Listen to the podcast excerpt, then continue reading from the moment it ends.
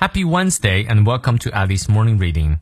每天一句话，英语不再怕。欢迎新老朋友们来到四月七日周三的爱迪晨读。今天这句话来自于 H.G. Wells，赫伯特·乔治·威尔斯，他是位英国作家，被视为科幻小说之父，也是位非常多产的作家。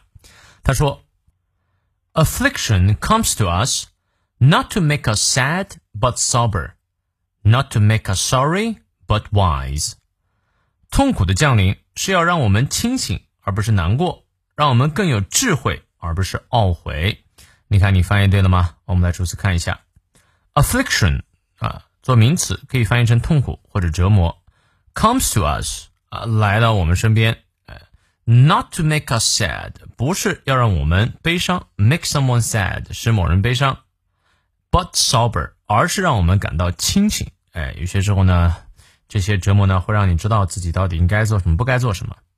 Not to make us sorry，呃，不是呢，让我们感到哎懊悔，but wise，而是让我们更有智慧啊，哎，所以这句话的翻译了，但是中文的翻译呢是呃是，然后不是放到了后面啊，英文的原版呢是不是，然后是 not 什么 but 什么，不是什么，而是什么 not but 这个结构可以记一下，哎，我觉得确实如此啊，但是主要看你怎么想了，有些时候呢，你觉得痛苦就是让你难过的。那你很难获得清醒。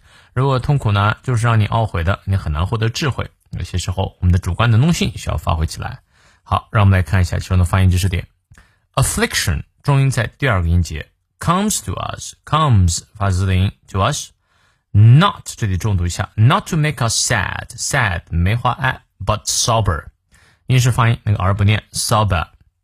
not to make us sorry，but wise，eyes 双音念到位。好，从到尾我们来过两遍。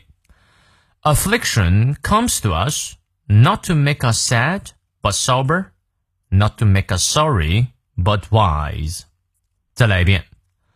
Affliction comes to us not to make us sad but sober, not to make us sorry but wise. 英式发音元音后的 r 不念，sober。过一遍。